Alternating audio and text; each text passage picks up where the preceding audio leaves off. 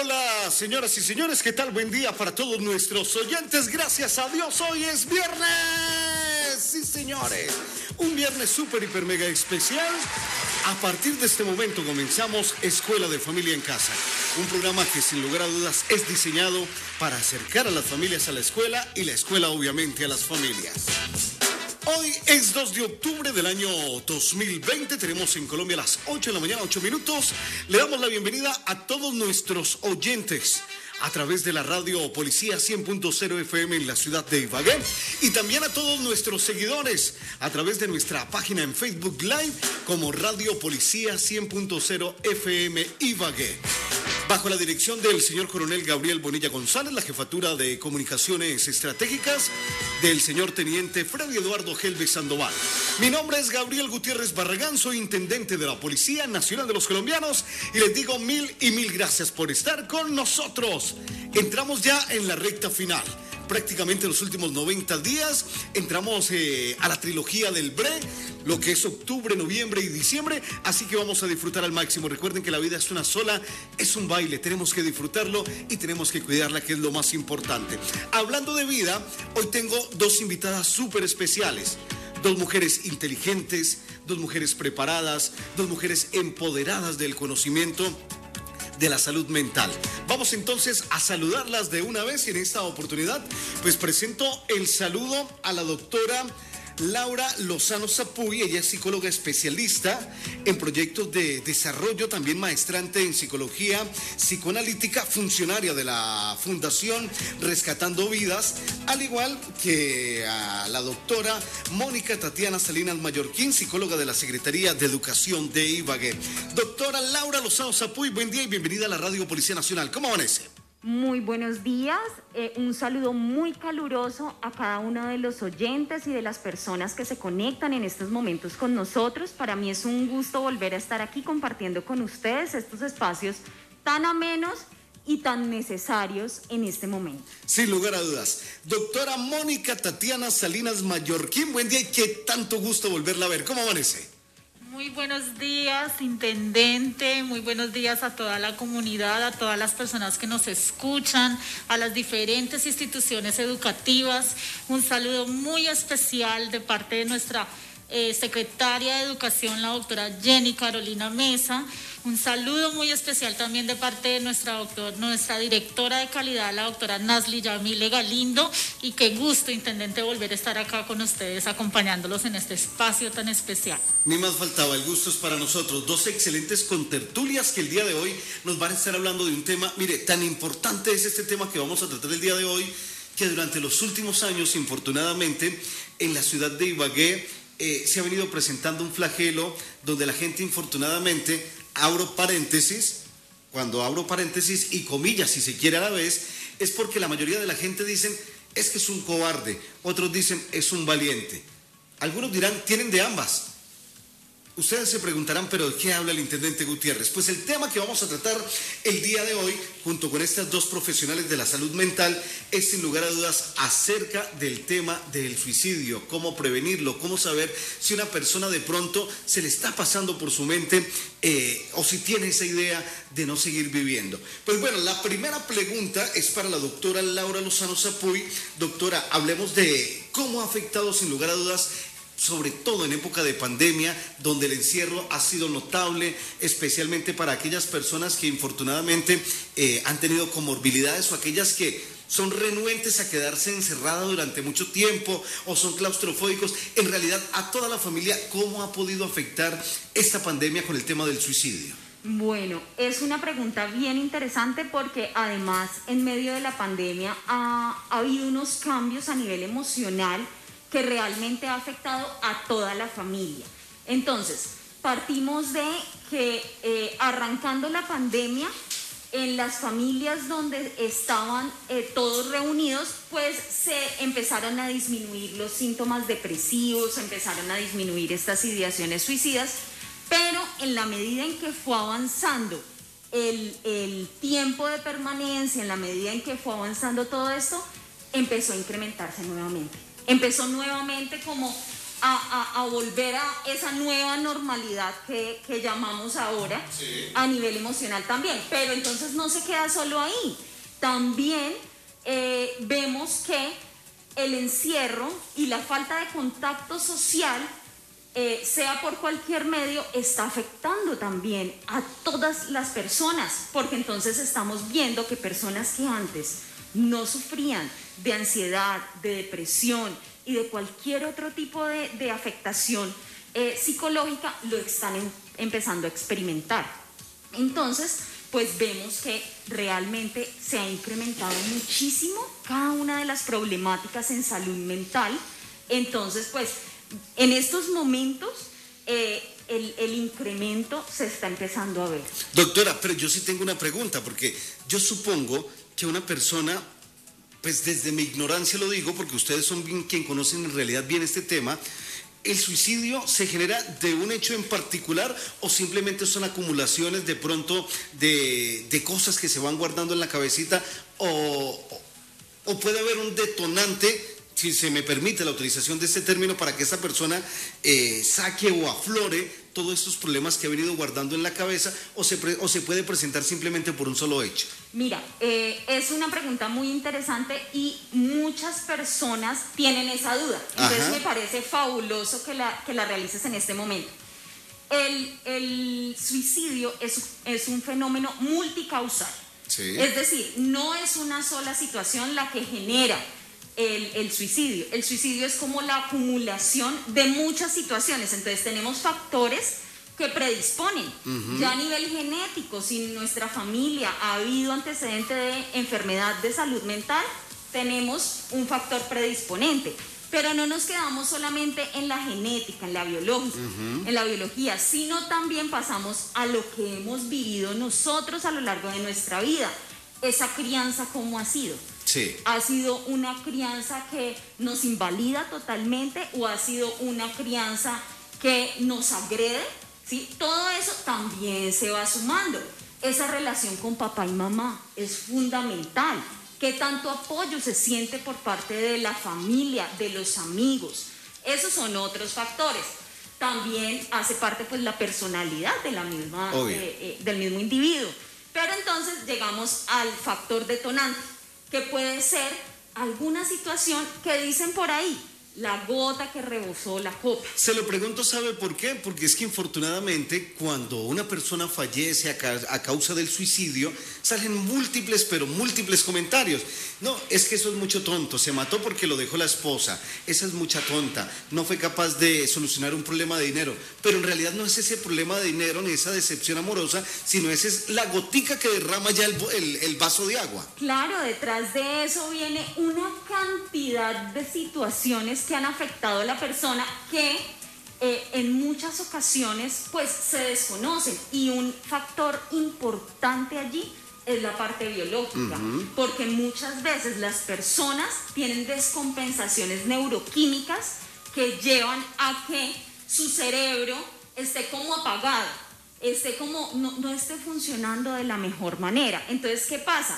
Es, eh, en muchas ocasiones pasa que las personas, ay, pero tiene depresión. Sí. Ay, pues siéntase bien, venga, salga, respire. No, pero es que la depresión es algo como si usted tuviera fracturada una pierna. Si usted tiene fracturada la pierna y le dicen, venga, pero usted... Juegue un partido de fútbol. Sí, vaya y juegue, pero ¿qué le pasa? Entonces, sí es que es lo mismo, pero lo que pasa es que la depresión no se ve en un examen de sangre. ¿Sí? Entonces, de ahí es tan difícil que la persona comprenda que su estado de ánimo depende, es de algo biológico también. Allí que está influyendo todos esos síntomas y todo eso que, que esta persona está experimentando que puede llevarle en algún momento a pensar en el suicidio. Perfecto. Doctora Mónica Salinas, mire, la mayoría de la gente en algunas oportunidades dicen, o sea, no sé si de pronto es costumbre de latinoamericanos, solo de nosotros los colombianos, de estar retando a las demás personas. Dice, pues si se va a matar, mátese. O ese man que se va a matar. El que, el que va a matar, el que se va a matar nunca dice, el que se va a suicidar nunca dice. ¿Qué tan cierto es eso? Intendente, sí. Eh, lo que usted menciona y algo, eh, respuesta a lo que está preguntando es que un, eso no es cierto.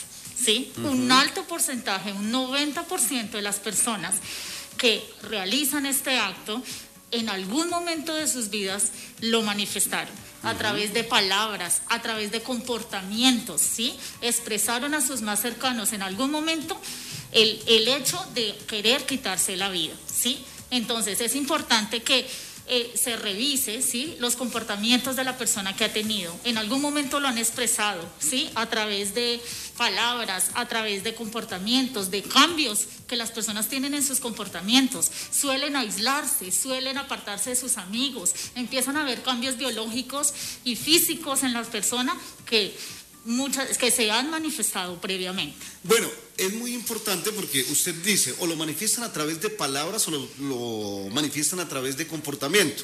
Bueno, de palabra es obvio que de pronto alguna persona en algún momento de desesperación le pueda decir a alguien de confianza, no quiero vivir más, estoy cansado. Ojo, preste la atención, no vaya a caer en ese craso error de decir, no, este es un mentiroso, el que se va a matar. O sea, yo no sé quién se inventó esa frase, pero la inventaron para mal, definitivamente.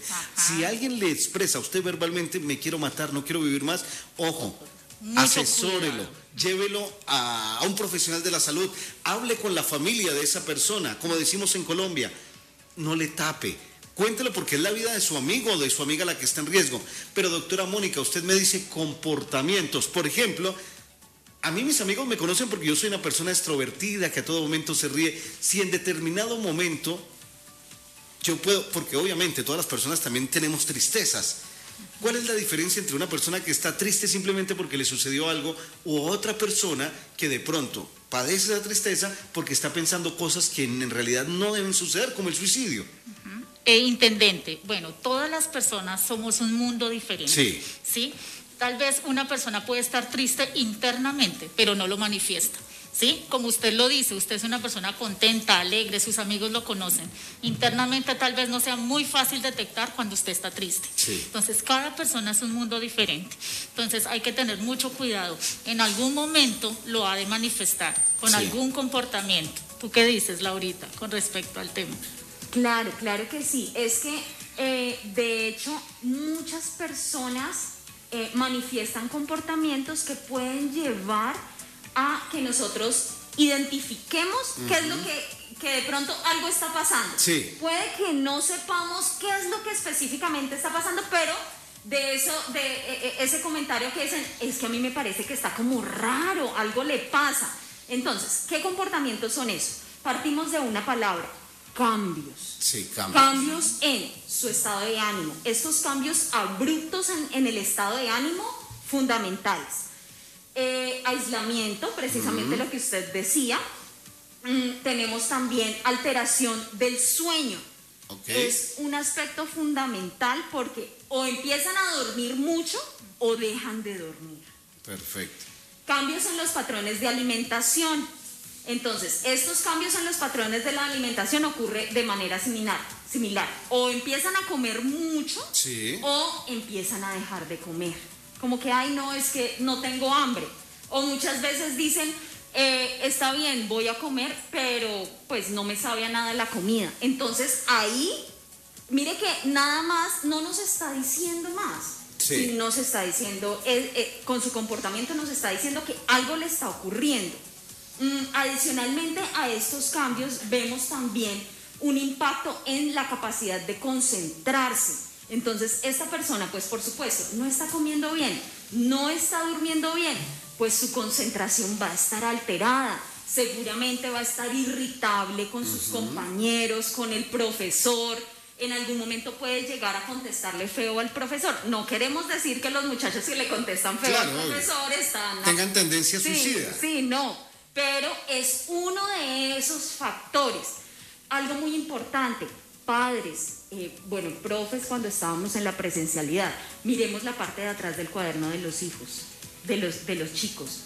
Ahí ellos escriben. ¿Usted qué hace cuando usted eh, no está poniendo atención en el No, claro, comienzo a dibujar cualquier cosa, hacer cualquier tipo de, de, como decimos eh, en el colegio, de mureñacos, de cualquier mamarrachos, cualquier cosa. Yo le digo una cosa, desde la Fundación Rescatando Vidas hemos rescatado vidas literalmente a partir de mirar la parte. De la observación.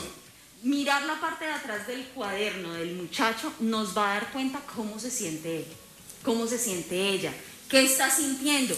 Eh, muchas veces los chicos empiezan a dibujar, por ejemplo, rostros con lágrimas, ¿sí? O eh, de hecho hasta la misma sangre la dibujan. Entonces, pues ya ahí eso automáticamente nos debe dar un, una alerta. Hay un aspecto también, junto con todos estos aspectos, que nos puede llevar a, darnos cuenta que algo está pasando. Eh, las personas empiezan a obsequiar cosas valiosas para ellos. Ok. Entonces, eh, no, mira, es que yo tengo este reloj y yo quiero que tú me recuerdes cada vez que lo veas. Eh, la camiseta de mi equipo preferido que cuando jugaba no me faltaba ese día y la regalo a un amigo. Y la regalo al amigo y yo quiero que cuando tú lo veas te acuerdes de mí y te acuerdes de mí estando así como estoy en este momento. También eh, los muchachos tienden a realizar notas, sí. a escribir lo que sienten o a, dejar notas suicidas. ¿sí? Entonces debemos estar muy atentos. Y como decía mi compañera hace un momento, eh, muchas personas no lo manifiestan como tan, tan evidentemente pero sí empezamos a ver progresivamente que hay un aislamiento, un aislamiento, un aislamiento. Y de hecho, eh, por ejemplo, nosotros eh, hemos visto casos de personas que han eh, estado en depresión por más de 10 mm. años. Entonces la gente piensa que es que él es así o ella es Amargado. Exacto. Entonces, si usted ve a un familiar, a un amigo o un conocido con estos eh, síntomas, con estas señales de alarma, busque ayuda profesional. Sin lugar a dudas. Doctora Mónica, algo que decía la doctora Laura hace un momento, y es precisamente que a la gente le cuesta socializar, decir que tiene... ¿Por qué le cuesta tanto a una persona decir que tiene problemas? ¿Por qué no se abre ante su círculo social o personas allegadas, incluso ante la misma familia, que es donde se supone que debe haber mucha más confianza? ¿Por qué nos cuesta tanto decir que estamos afrontando un problema? E intendente, en el fondo del corazón de las personas hay temor. Hay un temor que arraiga ese corazón, que arraiga esa vida y no la deja avanzar y no la deja expresar. Temor a ser juzgados. A ser señalado, temor a vivir una vida, por ejemplo, en algún momento hay varios mitos y verdades y realidades que nos gustaría de pronto mencionar en este espacio. Y es que, por ejemplo, uno de los mitos es que el suicidio solamente toca a cierta población. No, el suicidio toca raza, eh, nivel económico, social, no importa. Cualquier raza, sexo, cualquier estrato económico, el suicidio es un flagelo, como usted lo decía inicialmente. Yo sí tengo una pregunta. Es, yo no sé si utilizar este término, pero se ha venido de pronto naturalizando desde algunos medios de comunicación el suicidio, porque por lo menos aquí en Ibagué eh, infortunadamente se tienden a conocer imágenes escabrosas eh, de cierta persona o de ciertas personas que han atentado contra su vida y como que todos los días le dan y le dan y le dan. Eso puede de pronto motivar o pegarle el empujoncito, doctora Laura. Eh, aquellas personas que decían, no, yo no soy capaz, pero sí soy capaz. Pero cuando ven que es tan repetitivo, dicen, no, si ellos pueden, yo lo puedo hacer. Sí, se, se, se, puede hacer eso a través de las redes, llegar a impactar tanto o a través de los medios de comunicación. Claro, allí se genera un efecto que se llama el efecto Werther o el efecto contagio. Sí. Entonces empieza como una bola de nieve. La bola de nieve empieza pequeña y empieza a agrandarse y agrandarse. De hecho, eh, la Organización Mundial de la Salud ha emitido unos comunicados especiales para medios de comunicación para informar las noticias de suicidio. Y parte de, esas recomendaciones eh, que hay en ese comunicado es evitar al máximo cualquier imagen relacionada con el hecho o con el lugar donde se presentó. Entonces, pues sí es un grave error, es un grave error definitivamente porque lo que usted decía, ocurre algo que se llama la identificación. Entonces la persona que de pronto sí ha pensado y tenía la idea y todo eso, pero no había identificado un método, dice, ah, pero si ella lo pudo hacer, yo también. ¿Qué tan conveniente es que esta circular que usted dice, que se saque y que se envíe a los medios de comunicación, pudiera llegar a las secretarías de educación de todos los municipios, porque, ojo, haciendo la advertencia, no solo los medios de comunicación son quienes de manera repetitiva publican esto, sino que con el tema de redes sociales, doctora Mónica, eh, cualquier persona le parece gracioso convertir un acto circense, ver que otra persona o se está matando con otra y publicar, no, yo soy un berraco, estoy transmitiendo en vivo que se están cogiendo apuñaladas, o que otra persona se suicida, como en el caso del puente de la vida aquí en Ibagué. Entonces, eh, ¿qué tan conveniente es que estas circulares se socializaran también con los estudiantes? Pues para evitar convertir este hecho de dolor para alguna familia en un acto circense o simplemente de entretenimiento por coger seguidores. Sí, claro, intendente. Sí, es un acto que apoyaría bastante, eh, usted lo menciona acá, y sí debería de ser así.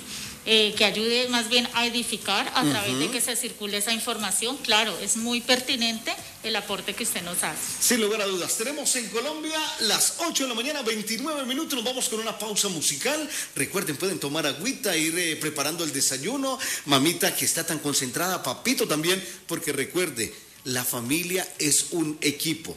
Los quehaceres de la casa los hacemos tanto hombres como mujeres hombres también podemos lavar ropa, hombres también podemos barrer, los hombres también lloramos. Ese cuentico de que los hombres no se meten a la cocina, que los hombres no lloran, es una mentira. Todos somos seres humanos y todos debemos colaborar en casa a papá y a mamá. Nos vamos con algo de música en esta oportunidad. Llega nada menos y nada más que el negrito de Villa, Sergio Vargas y esta buena canción. Por ella tenemos las 8 de la mañana, 30 minutos. Esta es la emisora de la Policía Nacional en la ciudad de Ibagué. Bueno, muy bien, vamos con un espacio musical a través de la Radio Policía Nacional. Sí, señores, recuerde, el virus no se ha ido. Simplemente lo que hicieron fue habilitar actividades económicas, actividades económicas para que el país no vaya cayendo en mayor desempleo. Por favor, recuerde salir con su tapabocas bien puesto, así como estamos nosotros, estar eh, lavando las manos constantemente. Por favor, si va a un cajero, lleve su alcohol en spray o lleve un pañito impregnado, limpia ante el teclado. Cuando abra la puerta o salga del cajero para estos días que es de pago, lávese o de una vez desinfecte sus manos. Son medidas de precaución. El virus no se ha ido. Hasta que todos no estemos vacunados, ahí va a seguir latente, sin lugar a dudas, este virus que infortunadamente llegó para quedarse durante un tiempo, pero que no va a ser eterno. Estamos más que seguros. Bueno, 8 de la mañana, 35 minutos. Y hay una pregunta, doctora Laura, y es acerca de cómo puedo saber que mi hijo o mi hija o algún amigo o algún amigo de mi hijo de mi hija que son adolescentes, porque esa es la otra. Infortunadamente los muchachos de 15, 16 años, las chicas, recurren a pedirle consejos a otro adolescente de 15 o 16 años que no tienen experiencia en la vida, que no lo pueden asesorar. Entonces, ¿cómo puedo yo detectar si mi hijo o algún compañerito de mi hija o cualquier otra persona está en riesgo de suicidio? Aquí es muy importante eh, hablar sobre las diferencias entre los comportamientos en los adolescentes y en los adultos. Ok. ¿sí? Entonces, un adulto, ¿cómo manifiesta la depresión, digamos? Sí. ¿Qué hace? Se aísla. Se descuida su presentación personal, entre otras muchas cosas más. Exacto. Pero entonces el principal, eh, la principal característica es ese estado de ánimo como bajito, como que eh, está como triste, ¿sí? Y eh, ha durado cierto tiempo así, ¿sí? En los adolescentes tenemos algo particular. Los adolescentes de base experimentan una montaña rusa de emociones. Sí. Entonces ahí tenemos que estar pendiente porque debemos aprender a identificar cuando mi hijo está experimentando los cambios normales de su adolescencia y cuando está experimentando un riesgo suicida o síntomas depresivos, ¿sí? Entonces, el adolescente eh, tiene algo particular y es que tiende a, empezar a tener comportamientos como de irritabilidad. Sí. Empieza a, a, como que todo le molesta, todo le fastidia y usted de repente lo puede ver riéndose a carcajadas y súper entretenido con el video del gatico, del perrito, de lo que sea, pero al momentico pasa el llanto. Pasa al cambio, o sea, esos cambios abruptos del estado de ánimo están allí. Esas eh, empiezan a, tener algo que, nosotros lo llamamos anedonia, o sea, se le, se le empieza a disminuir ese placer por lo que antes le encantaba. Entonces, el chico que antes le encantaba leer, escuchar música, ya ahora como que, ay, no, ¿para qué?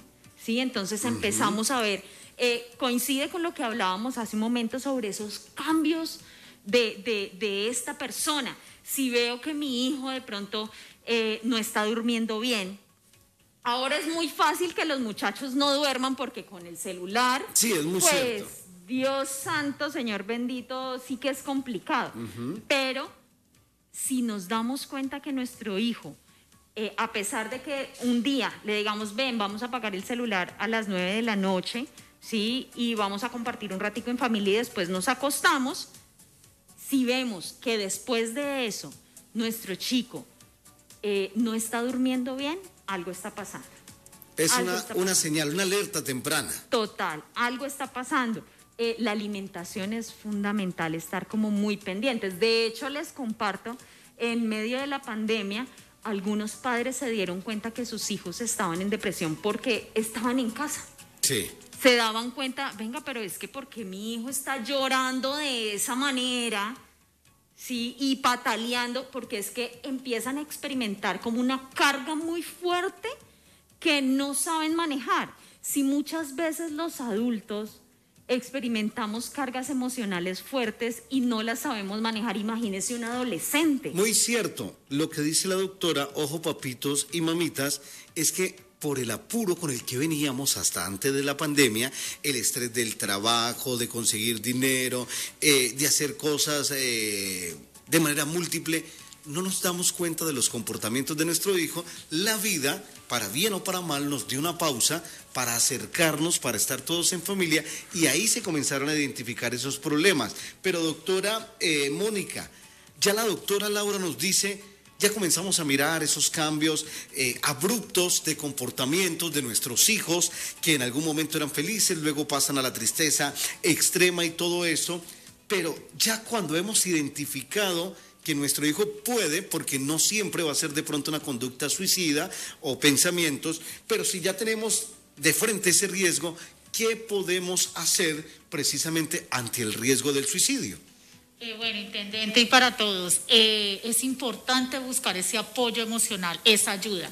Padres de familia, no callen, Muchachos, jóvenes, no callen, hay que pedir ayuda. Cualquiera de nosotros puede prestar apoyo emocional, hay que escuchar a los hijos, hay que buscar esos espacios de esparcimiento para escuchar, de acercarse. Como bien lo mencionaban, este tiempo de pandemia permitió a la familia de verdad conocerse verdaderamente. Entonces hay que buscar ayuda, esa ayuda profesional, esa ayuda a través de las entidades de salud, hay que hablar el suicidio sí se puede prevenir. Entonces es importante que esos padres de familia busquen ayuda, hijos, apóyense en sus padres, en esos mejores amigos de los hijos. También es importante socializar con ellos, acercarse, pero sí se puede prevenir el suicidio. ¿Entienden? Es muy cierto. Bueno, pero una cosa es eh, buscarle ayuda a esta persona, una cosa es identificar o captar o, que alguien nos comente, ojo porque su hijo o su hija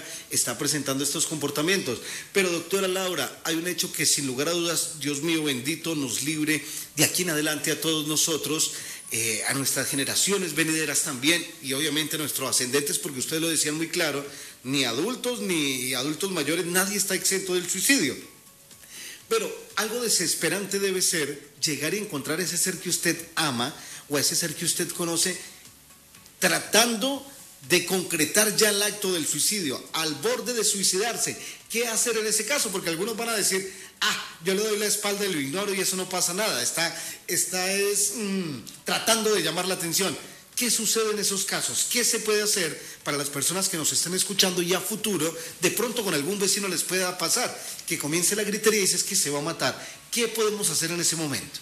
Bueno, eh, es, es una situación compleja, es bastante compleja, pero entonces debemos ser conscientes que cualquiera de nosotros podemos eh, llegar en algún momento a salvar una vida, a, poder brindar ese apoyo y ese acompañamiento. Lo primero es eh, en ese apoyo emocional un acercamiento, pero un acercamiento con prudencia y preguntándole a la persona, ¿me permites? Yo quiero apoyarte. Si de pronto no lo conoce, presentarse, porque a veces puede llegar a ocurrir, mira, mi nombre es Laura, yo quiero ayudarte, ¿me permites acercarme? ¿Me permites ayudarte? Permíteme ayudarte que, que estoy en toda la disposición. Y ahí empezamos a entablar un diálogo con empatía. Para tratar de persuadir. Claro, con empatía ante todo porque si hay algo muy claro es que el que intenta suicidarse no se quiere morir. El que intenta suicidarse es una persona que está sufriendo es una persona que le está doliendo el alma y que lo que ha intentado no ha resultado de la mejor manera. O sea que sí está llamando la atención, pero pidiendo ayuda a la misma vez. Mm, realmente eh, no es que llame la atención, o sea, es parte como del proceso que se da para que la persona llegue a, a realizar el acto. Pero entonces allí lo importante y lo fundamental no es si llama la atención o no. Es la vida, la vida de esta persona. Y que si está experimentando esto es porque está sufriendo y es porque necesita ayuda profesional. Es porque necesita un tratamiento psicológico, en ocasiones farmacológico, y necesita continuar. Porque muchas veces pasa en que la persona, la familia logra contener al, al familiar ¿sí? Se van para urgencias porque debemos ir a urgencias definitivamente. En estos momentos en la ciudad de Ibagué tenemos la UCI del Sur, que es especialista en temáticas de salud mental. Dado el caso que de pronto no tengan allí el, servicio en ese momento, pues Hospital Federico Lleras Acosta o las urgencias que le corresponda a su EPS, ¿sí? Entonces, llegan allí, estabilizan a la persona y todo eso, y ya cuando salen, entonces la familia dice, ay no, pero él ya está bien, no pasa nada. Pero algo importante allí, durante los tres siguientes primeros meses, después del el intento suicida, lo más probable es que la persona, si no recibe ayuda profesional, lo vuelva a intentar. Entonces, no es algo de un momento, es algo que requiere un acompañamiento, un acompañamiento por parte de todos, de todas las personas que están alrededor. Entonces, desde la empatía, desde el cariño, desde el afecto, podemos llegar a salvar una vida tratando de comprender a esa persona y evitando al máximo juzgarlo, porque ese es un grave error. ¿sí? Y empezar a hablar de la vida, de lo bonito que es, eso es otro grave error. La persona no se quiere matar porque porque la vida sea bonita. Hay que ir directamente a lo que le, comillas, lo que está mortificando a esa persona, la que lo que no lo deja ser feliz y lo que le puede estar llevando a tomar esas decisiones. Hay que ir precisamente al a el dolor, o sea, lo que le está generando dolor y empezar a preguntarle qué ha intentado él para resolver esta situación y qué ve él o ella eh, ante las posibles soluciones. Dar alternativas, por ejemplo. Un momento, espérate. No dar alternativas, ¿sí ves? Nosotros no debemos dar las alternativas. Se debe dar que la persona las dé. Claro, ¿qué has intentado tú? Porque nosotros tenemos otra perspectiva. Entonces, podemos decirle, ay, pero usted tan bobo no ha hecho tal cosa. Por ejemplo, caso puntual, la persona que se quiere suicidar por problemas económicos. A ver. Listo. Eh, poniéndolo en el caso, suponiendo, haciendo eh, una suposición, yo estoy endeudado, ya no quiero vivir más, intenté suicidarme y todo eso, llega eh, Laura y me dice, ¿qué te está pasando? Yo le comento, no, tengo problemas, esto, esto y esto y esto. ¿Qué me dirías entonces a mí en este momento? ¿Qué alternativas has buscado?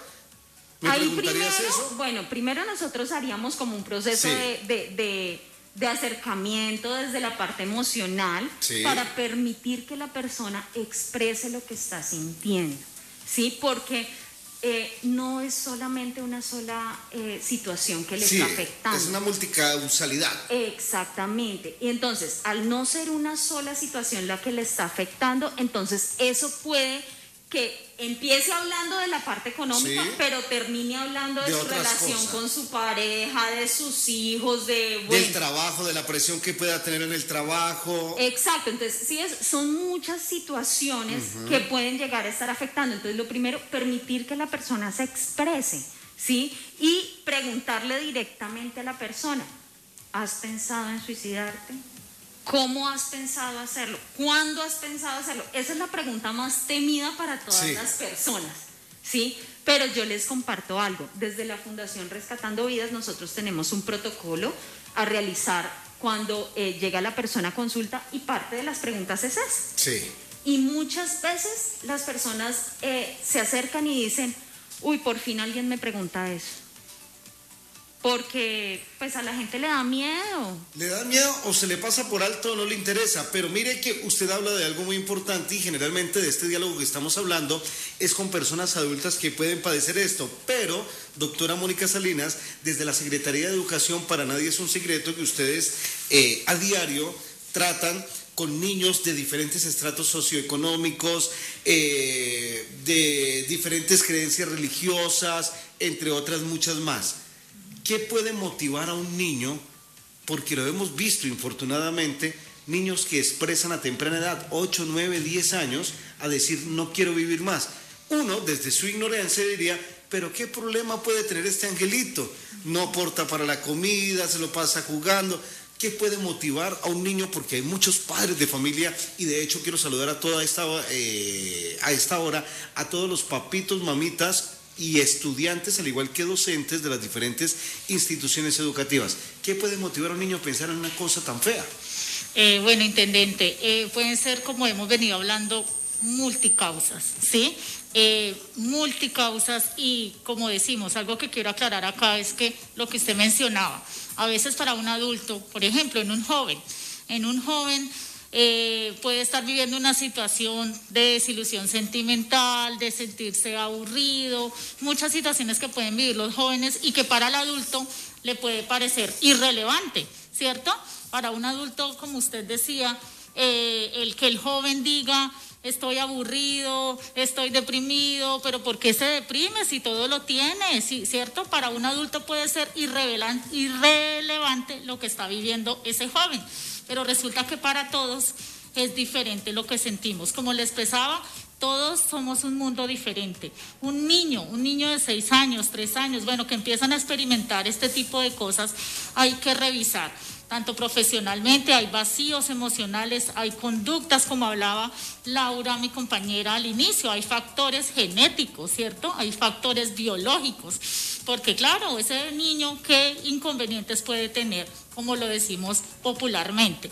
Pero es eso, buscar esos factores genéticos o factores biológicos y también revisar, como le explicaba intendente, que cada persona es un mundo diferente. Lo que para usted le puede parecer algo fácil de enfrentar, para otra persona puede parecer un proceso angustioso y difícil de superar. Sin lugar a dudas. Bueno, ya estamos llegando al final de este programa en el día de hoy de Escuela de Familia en Casa, hoy viernes 2 de octubre del año 2020. Doctora mm, Laura, ¿cuáles son esas conclusiones que tenemos para el programa del día de hoy? Y posteriormente pues estaremos escuchando de igual forma con la misma pregunta a la doctora Mónica. Bien, tenemos varias conclusiones de, de todo lo que hemos hablado hoy. Eh, primero, mm, todos podemos llegar a salvar una vida. Sí. Todos. Si ponemos atención a los comportamientos y a lo que dice nuestras las personas allegadas, nuestros conocidos, a las publicaciones en el Facebook, a todos estos aspectos podemos llegar a salvar una vida. Esa es la primera. La segunda, debemos acudir a un profesional en la salud mental y como familia debemos acompañar a nuestro familiar en este proceso y darle toda la continuidad que necesite hasta tanto el profesional de la salud mental sea el que diga que ya logró terminar todo su proceso. Tercero, desde el colegio también podemos prevenir. Desde el colegio los profes también podemos prevenir brindando esos espacios de escucha. Muchas veces nuestros adolescentes tienen su refugio en el colegio. Muchas veces nuestros adolescentes tienen su refugio en las tareas y en los libros. Y allí es donde nosotros debemos identificar y brindar ese apoyo. ¿sí? Decirle, si tú quieres hablar en algún momento, me cuentas. Porque a veces los chicos tienen más confianza con el profe que con la docente orientadora. ¿sí? Pero, sin lugar a duda, el profe tiene un rol fundamental en todo este proceso. Como padres y como madres, intentar al máximo dar amor, pero dar amor con disciplina, equilibrada. Porque si uno de los dos está arriba y el otro abajo, definitivamente vamos a generar una descompensación en nuestro hijo, en nuestra hija y definitivamente va a impactarse a nuestro niño o a nuestra niña. Entonces, dar amor y disciplina es fundamental. Intentar al máximo evitar juzgar a nuestro niño o a nuestra niña. Porque realmente ese es uno de los principales factores por los cuales nuestros adolescentes no hablan con nosotros. Ok. Porque los regañamos. Sí. Entonces no, intentemos escuchar, que sé que es muy difícil, sobre todo cuando es hijo de uno, intentar como quedarse callado y decirle, pero ¿por qué no hizo esto? Pero definitivamente, si usted escucha atentamente y evita juzgar, está salvando la vida de su hijo.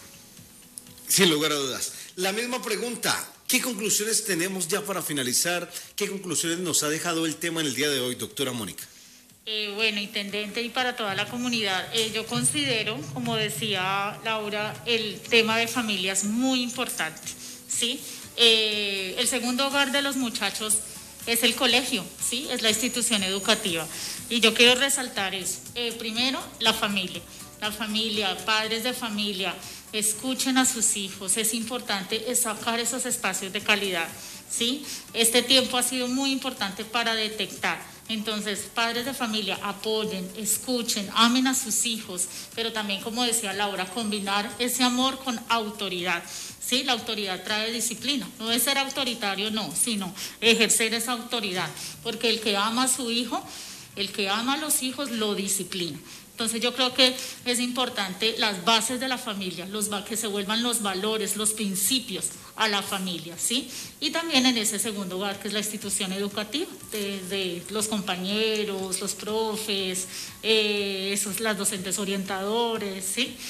Sí, señora, es muy cierto. Mamitas, también, mire, algo que estuve eh, aprovechando en mi tiempo de vacaciones eh, para escuchar eh, poemas, declamaciones y otras cosas más de la gente del corriente, no necesariamente, cuando digo de la gente del corriente es gente que no es reconocida a nivel literario por escribir grandes poemas o hacer grandes declamaciones, y me pareció una muy curiosa y muy bonita, y es que generalmente mamá convierte involuntariamente a papá en el verdugo de los hijos. ¿Por qué? Porque dice, espere a que venga su papá y le digo para que le dé, perdóneme la palabra, una juetera, una muenda. Espera que llegue su papá y ahí vamos a ver cómo es que es. Usted, mamá, sin necesidad de agredir físicamente a su hijo, también, como lo decían las doctoras, puede disciplinar. Usted también es autoridad ante su hijo, pero la autoridad obviamente va de la mano del ejemplo. Otra de las frases bonitas que me aprendí es que el ejemplo arrastra. Entonces, vamos a ser todos una familia unida, pero antes de irnos, quiero que ustedes nos digan, porque la Fiscalía General de la Nación viene adelantando una campaña muy bonita, la campaña Correcto Soy. ¿Cuál es la frase del día de hoy, del programa de hoy? Bueno, la frase del día de hoy es, luchar contra la corrupción es asunto de todos. Tú decides ser correcto o ser corrupto. Es muy cierto, vamos a repetirla, luchar contra la corrupción es asunto de todos. Tú decides ser correcto o ser corrupto. Tenemos en Colombia 8 en la mañana, 57 minutos. Doctora Laura Lozano Zapuy, mil gracias por haber estado con nosotros. Buen día y que Dios la bendiga.